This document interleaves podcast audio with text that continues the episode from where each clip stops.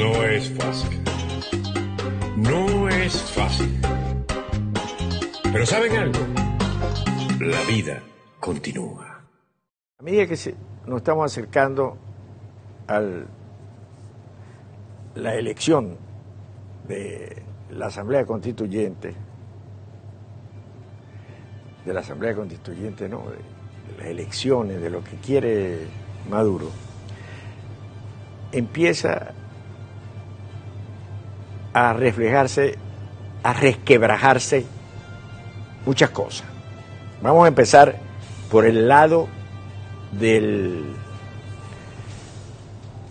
de la gente de la Asamblea Nacional Constituyente, que el establecimiento de Miraflores. Empezaron a pelear, unos contra otros. El más significativo de todo es Omar Prieto. Pelea precisamente, Omar Prieto es que llegó a gobernador porque eh, Guanipa no aceptó ser gobernador. El Estado Zulia. Bueno, Omar Prieto señala que hay que investigar a Francisco Arias Cárdenas. ¿Quién es Francisco Arias Cárdenas? Francisco Arias Cárdenas era gobernador del Estado Zulia y uno de los comandantes más cercanos a Hugo Chávez. O sea, duda un poco de la honestidad de cómo se, se movió en la gobernación Francisco Arias Cárdenas. Y Francisco Arias Cárdenas, que es el actual embajador de Maduro en México, le responde a través del Pitazo. Pitazo es un... em, em, ahí está, Arias Cárdenas dice, se equivocó Mar Prieto, no estoy aspirando a la Asamblea Nacional. O sea, hay una lucha por los curules, se desprende de este titular. Eso por una parte. Néstor Francia, que fue un intelectual este, eh, comenzó en venezolana de televisión a hacer un poco peleando y cuestionando. Néstor Francia, que considerado uno de los ideólogos de la revolución, señaló, el pasado, y leo textualmente, esto es un artículo que aparece en, eh, en Aporrea, que ustedes saben es oficial. Ahí aparece para que ustedes lo vean. Y Voy a resaltar, el pasado lunes 17 de agosto Nicolás Maduro anunció que la constituyente terminaría sus funciones en diciembre del 2020. Esto es un claro desconocimiento del carácter plenipotenciario y soberanísimo de la Asamblea Nacional Constituyente. Es la plenaria de la constituyente la que está facultada para tomar tal decisión, al menos debería guardar la apariencia, porque es claro que la mayoría de los constituyentes, obedientes militantes del PSUV, apoyarían tal moción sin pensarlo dos veces. Es más, no lo pensarían ni una sola vez, pues en el chavismo oficial se ha consagrado la frase, lo que diga Nicolás. O sea que si Nicolás le dice que se tiren por un puente, lo harán.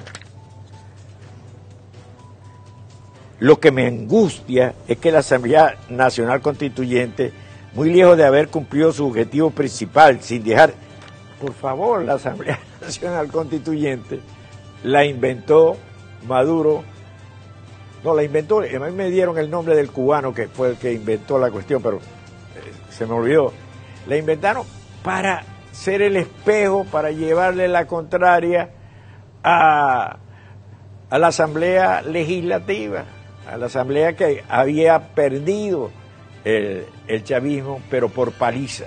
Por eso es que inhabilitaron diputados, sacaron...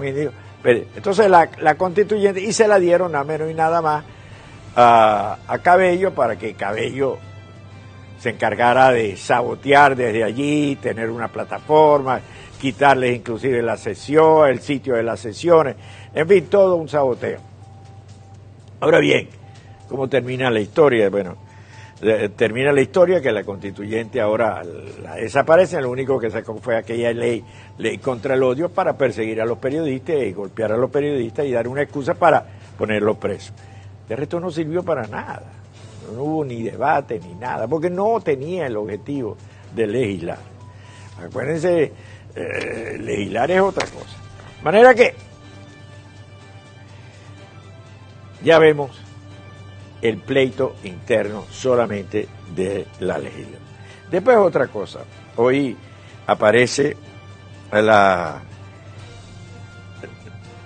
señala eh, la Organización de Estados Americanos en, boca de su secretario general, dice la Organización de Estados Americanos, OEA siguió los pasos de la Unión Europea y rechazó participar como misión electoral en una farsa parlamentaria que se pretende montar el régimen de Nicolás Maduro y colaboradores en el próximo 6 de diciembre. Una elección que...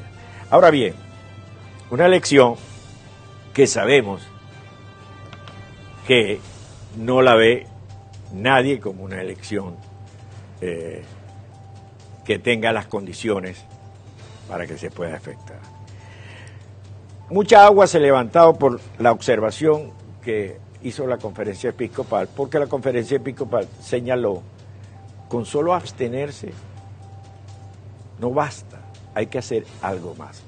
Y ese hacer algo más es lo que ha agitado un poco el, terreno político. Y eh,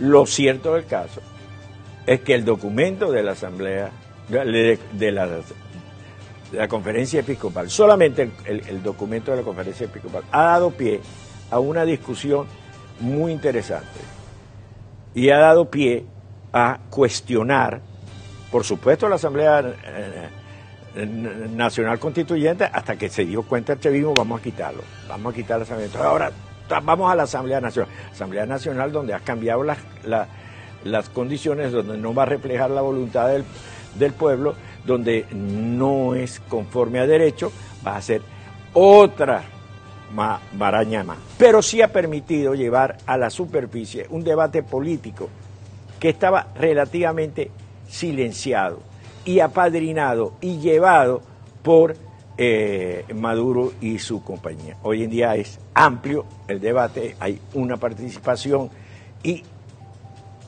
sin que me quede nada por dentro, creo que se lo debemos al documento de la Asamblea, eh, la Conferencia Episcopal.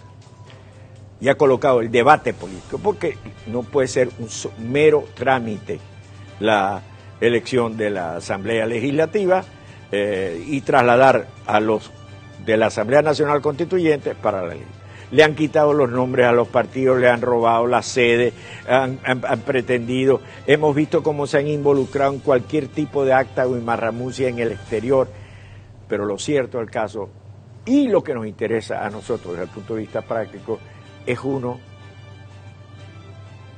Maduro pierde su piso constitucional y legal. Dos, el debate político está en plena superficie y a pesar de la pandemia, y a pesar del confinamiento, y a pesar de tener al país sin gasolina, el pueblo se está dando cuenta que esta es otra maniobra más política para querer permanecer en el país. Pero tienen el apoyo internacional. No, esto de la OEA te demuestra. Lo tuviste anteriormente con eh, la comunidad europea. Lo, lo tuviste anteriormente con más de 62 países. Entonces, en el fondo, este es un acto político más para querer mantenerse en el poder. ¿Lo conseguirán? No lo sabemos, dependemos de fuerzas externas, pero también de fuerzas internas. Habrá un debate interno más allá de quitar, eh, hacer responsable a este o al otro. Habrá en verdad un debate interno que se pueda llevar para hacer un planteamiento político en el país. Seguimos esperando por ese debate serio y estoy seguro que la mayoría del pueblo responde.